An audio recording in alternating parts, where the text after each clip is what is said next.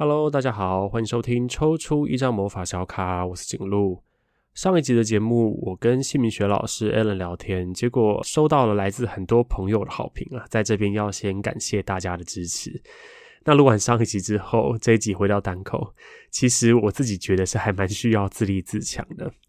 所以我想要来跟大家分享一下我自己算过的一个个案。并且借由这个个案来分享一个蛮常见的情绪状态啊。至于是什么情绪状态呢？我在这边就先不破梗，请大家就先当做故事来听吧。不过在开始之前，我也想要先跟大家说明一下，我这个个案分享都有跟当事人讨论过。那为了维持个案的隐私，在他的事件跟故事当中，有些关键的人事物，我有做一些调整跟调动。但是抽到的牌绝对是毫无修改、原汁原味呈现的。所以，如果说有听众朋友是这个个案的交友圈里面的人，那你从这个故事当中猜出了当事人，我希望你也可以跟我一起保密，维持当事人的隐私。那今天要讨论的这个个案呢，我之前都叫他亨利，我其实长期都有在关注他的状况哦，听起来好像是什么医生，还是 好像是什么家庭的那个护理师的感觉。呃，会这样讲的原因，只是因为前前后后我帮他算了好几次。那他的问题其实都还蛮单纯的，他不太算自己的感情方面的问题，他都是围绕着所谓人生发展这个议题，比如说像是工作啦，或者是要不要去进修之类的规划。那几次聊天聊下来之后，我也对他整体的状况掌握的算蛮清楚，所以每次占卜前面不需要花太多时间前置，就比较快可以切入重点。那据我的观察，他的专业技能跟工作能力都还蛮好的，给人的感觉也很舒服。当然，我们实际上也只见了几次面，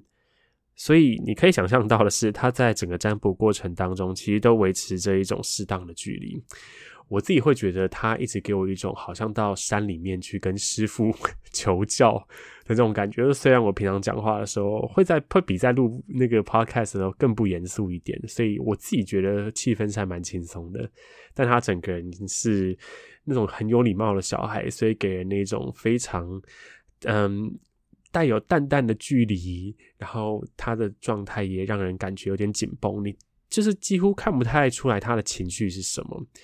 可是有些东西又藏不住嘛。那这个亨利先生让我最印象深刻的是，他每次来占卜的时候，表面上看起来都很镇定，但他其实还蛮容易紧张的。怎么看出来呢？只要是讲到他心里话啊，比如说讲到重点的时候，他一般来说一开始都不讲话，但是你就会发现他的脸就是刷一下就整个就是红起来，就整个脸涨红这样子。这种特质其实对占卜师来说还蛮有利的。因为你会知道自己有没有聊到点上面，那这个个案的点是什么？其实就是他对自己没有信心。这个东西其实应该蛮多人都有的。怎么样没信心呢？对这个个案来说，我可以举一个例子。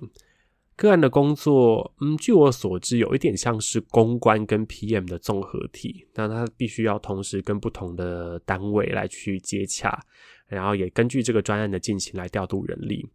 那有一次，他就来找我占卜。那个时候，他要去办一个还算蛮大型的活动，算是一个计划，加上要有演出这样子。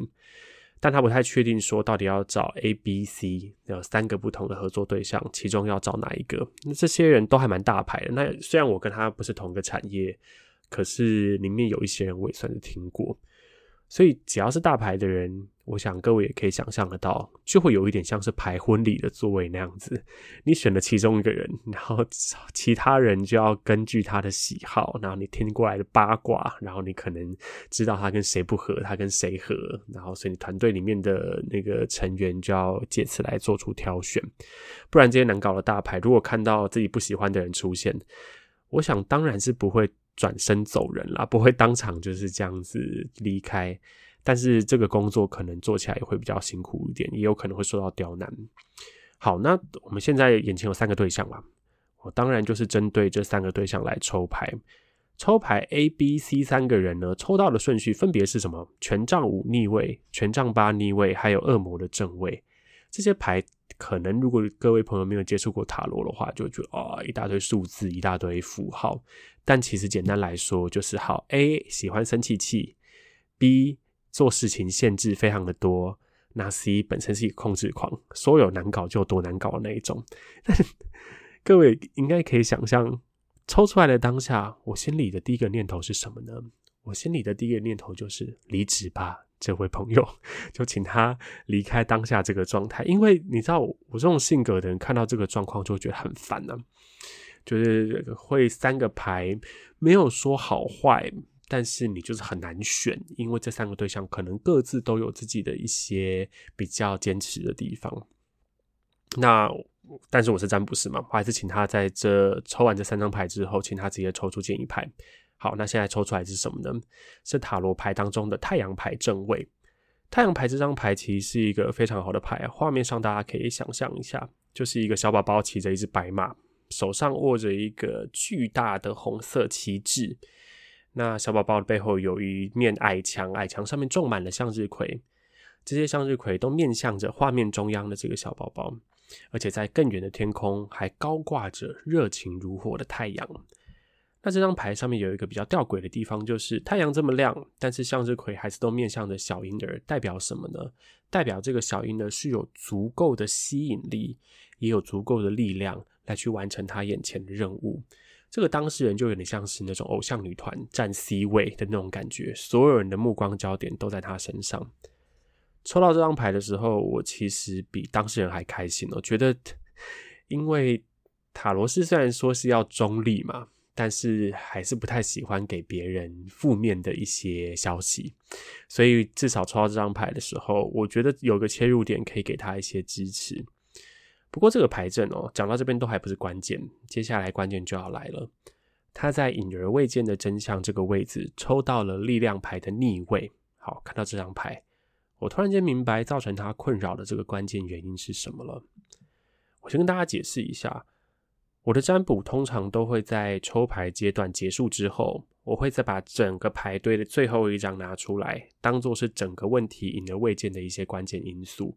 比如说，好，假设他问感情好了，我看到关键因素，我可能就会知道是什么让他在感情这个议题上面卡了比较久。如果是算工作，看到这个所谓隐而未见的关键因素，就会知道他真正在意的是什么。那在这个问题里面，关键因素是力量牌的逆位嘛？力量牌的牌面上面是一个女穿着白衣的女人，然后制服一只狮子啊，看起来虽然画面有点惊心动魄，但其实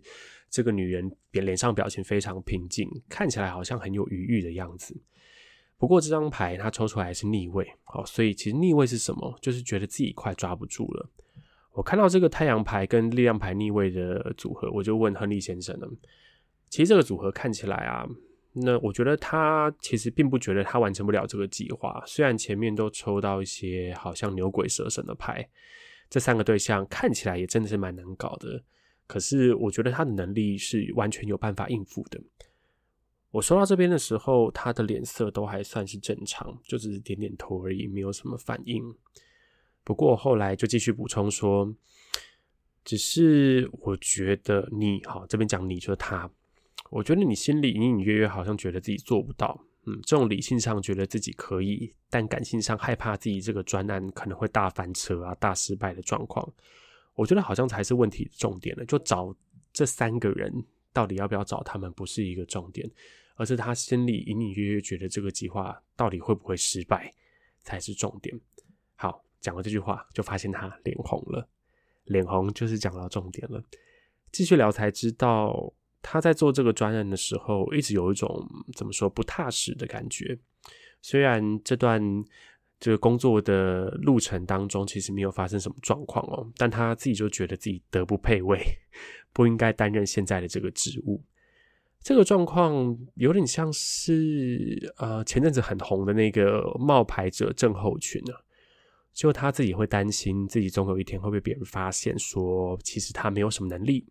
或者总有一天会人设崩坏，或者创造出来的童话会破灭，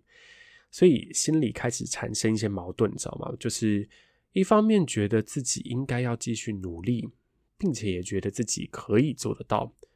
但另一方面又觉得自己不够努力，可能会被别人看破手脚。那他讲完前面这段话之后，才问我应该要怎么办。虽然这个牌组已经某个程度上提供一种心态转折的线索，但我还是请他自己抽一张牌出来，来针对所谓觉得自己不够好的这种状态给予建议。抽出来的牌是什么呢？那不负众望的，就抽出了隐士的正位。我还记得那个时候，我们是在一个很安静的咖啡厅算牌，安静到都要很小声讲话的那种。但他一抽抽出这张牌的时候，我真的是就是倒抽一口气，发出那种的那种声音，好像有吓到隔壁桌的人。影视牌啊，正位在这个位置的意思，我觉得他是给亨利一个蛮重要的提醒。我当下也是面露慈祥的微笑，就觉得哦，今天这个整个算牌的过程还蛮顺利的。因为影视牌正位在这个位置的意思就是，不要觉得自己有这么重要。不要觉得自己有这么重要，这句话听起来好像有点反直觉，但其实我觉得这件事情才是快乐的根源。比如说像前几天台北都下午后雷阵雨，那我自己是住台北嘛，我因为穿凉鞋的关系，那我出捷运站的时候才刚走到人行道上面，就整个大滑倒，差点就是跌倒这样子。那发生这样的事情算了，我还听到后面有人。我没有回头看，但是感觉应该是学生，就是发出那种这种噗嗤一声的这种 要要笑但又要忍的这种声音出来。当下我是觉得还蛮糗的，没错。不过我事后去想啊，这件事情其实我在情绪上面有两个选择。第一个是我可以继续待在自己觉得很糗的情绪里面，然后一直想着后面这两个人笑成这样啊，应该会把文章写到脸书上之类的吧，然后一整天都觉得心情很差。或者是我可以觉得幸好没颠倒，然后幸好哦好，我当时有 hold 住，没有把别人的反应跟自己去挂钩，去产生关联。这两种处理方式其实就会造成很大的差别。所谓的不要觉得自己有这么重要，它的效果就是不会觉得自己被过度的检视跟过度的批评。这些这个做法对于可能心里面有一些自卑的状况的人是很有帮助的。不过相反的，对于那些过度自大的人来说，不觉得自己这么重要，也可以把该别该给别人的一些赞美啦，或者是褒奖啦，然后一些 credit 可以还给他们。我把前面的那段话告诉亨利先生，我说的是不要觉得自己有这么重要这件事情，告诉他，那他整个脸又变得更红了，他一直沉默不讲话。其实我本来以为当下他要翻脸了，因为那个脸真的是太红。结果他想了一阵子，告诉我说。我从来没有这样想过，诶，我从来没有想过自大跟自我怀疑其实是同时存在的。那我这时候又拉回来，请他看一下他抽出来这个隐士牌，问他说：看到牌面上这个老人家站在山顶上面，手上还握着一个笼子里，笼子里有一个星星，有没有产生什么样的联想？那这个时候，亨利先生看了一下，他就说：我觉得他拿错东西了，好像这个手上的东西带着走了很久。结果最后才发现这东西不是属于自己的，嗯，那要怎么办呢？嗯，我就直接问他嘛，那要怎么办？他又想了一下，又回答说：“那就放下来啊，然后去找寻属于自己的东西。”哇，听到这边，大家有没有觉得法喜充满了感觉？分享这个个案的原因是因为，嗯，我跟亨利虽然现实生活当中并不认识，每次算牌其实都是很单纯的占卜师跟个案的关系。但是那一次的占卜，我真的觉得我们两个都很在状况里面，然后整个讨论的品质也很好。对于抽出来的牌，他也很有感觉，然后我解起来也觉得很顺畅。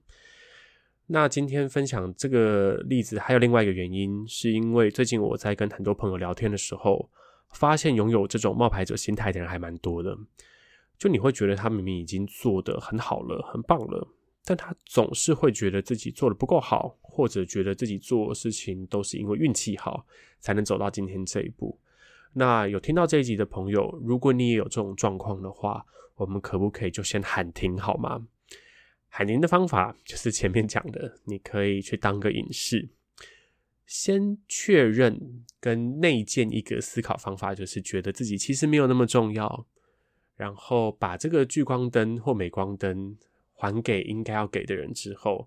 然后才有机会看到自己。嗯，这是今天分享这个故事主要的原因。就是如果你在前面那个状况的话，希望你都可以用不同的方法，然后重新比较公平的看见自己。好啦，今天这个时间差不多了，节目也差不多就到这边。今天这集也特别献给有在那个 Apple Podcast 上面留言说想要听解牌跟个案分享的朋友啊，我的努力你看见了吗？